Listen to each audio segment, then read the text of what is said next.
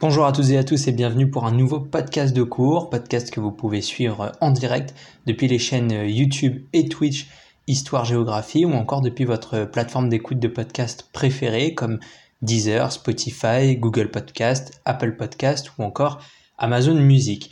Pour le podcast d'aujourd'hui, nous allons traiter d'un cours de géographie en classe de quatrième.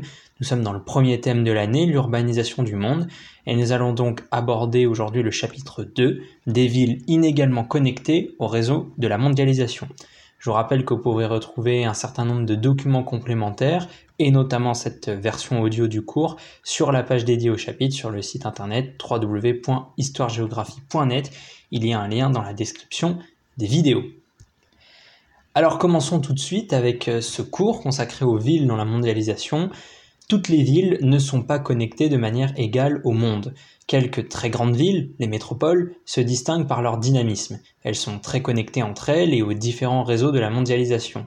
D'autres villes restent à l'écart de ces dynamiques, ce qui nous amène à notre question centrale, comment les villes s'intègrent-elles à la mondialisation? En quoi les villes du monde s'intègrent-elles d'une manière inégale au processus de mondialisation et comment cela s'inscrit-il dans les paysages urbains? Pour cela, nous allons traiter euh, le cours en trois parties. Une première consacrée aux villes connectées à la mondialisation, une deuxième aux moyens de cette intégration à la mondialisation et une dernière sur les villes inégalement connectées à la mondialisation. Commençons donc tout de suite avec cette première partie des villes au cœur des flux mondialisés. Les métropoles mondiales, alors avant tout, première, définition, métropole mondiale, c'est une grande ville qui joue un rôle important dans la mondialisation. Les métropoles mondiales concentrent les différents flux de la mondialisation. Et la mondialisation, deuxième définition, c'est la mise en relation des territoires par la multiplication des flux et des échanges entre certaines parties du monde.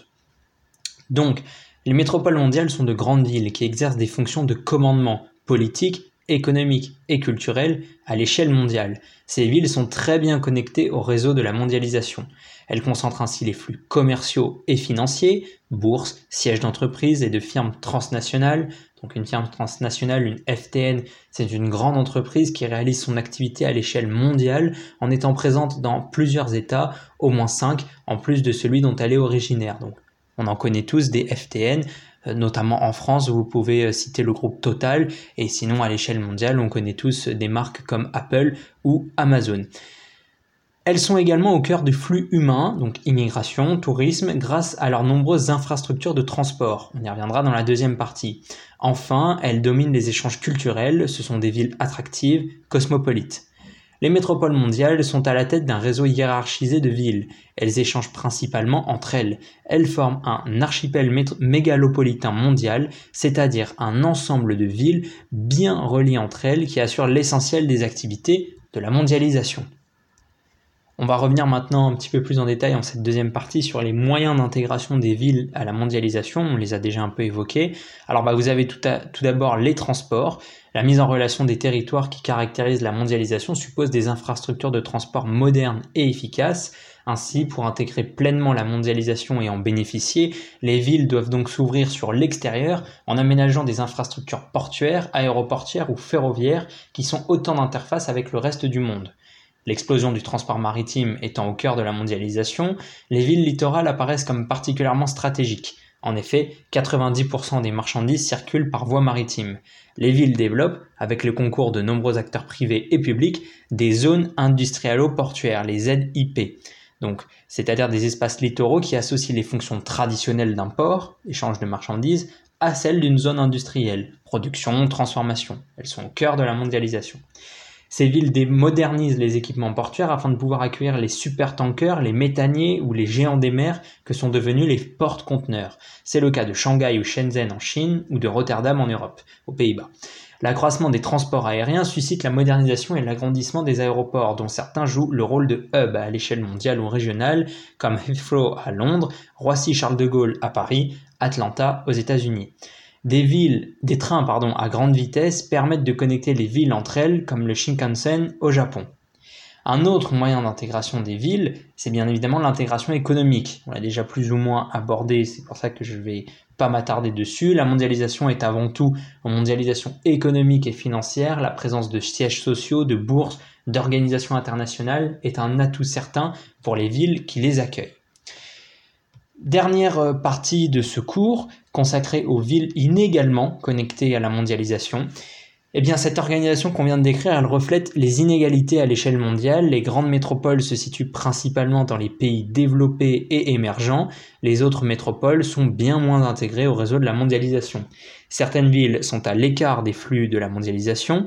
Les villes en crise, les shrinking cities, donc c'est une ville qui connaît un phénomène de rétrécissement dû au déclin démographique, économique et social, elles sont bah, confrontées à de nombreuses difficultés économiques et sociales, chômage, violence. C'est le cas de villes comme Détroit aux États-Unis, Baltimore ou Leipzig en Allemagne.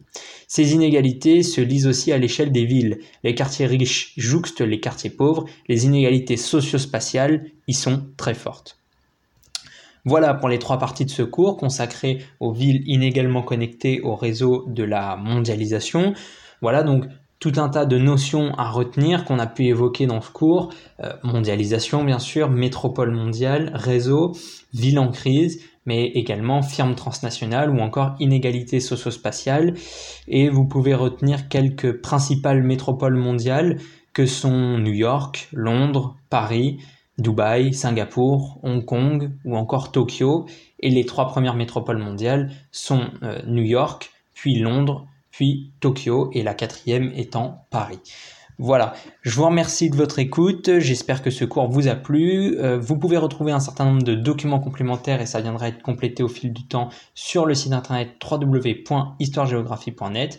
En attendant, je vous souhaite de bonnes révisions et je vous dis à très bientôt pour un nouveau podcast. Merci, au revoir.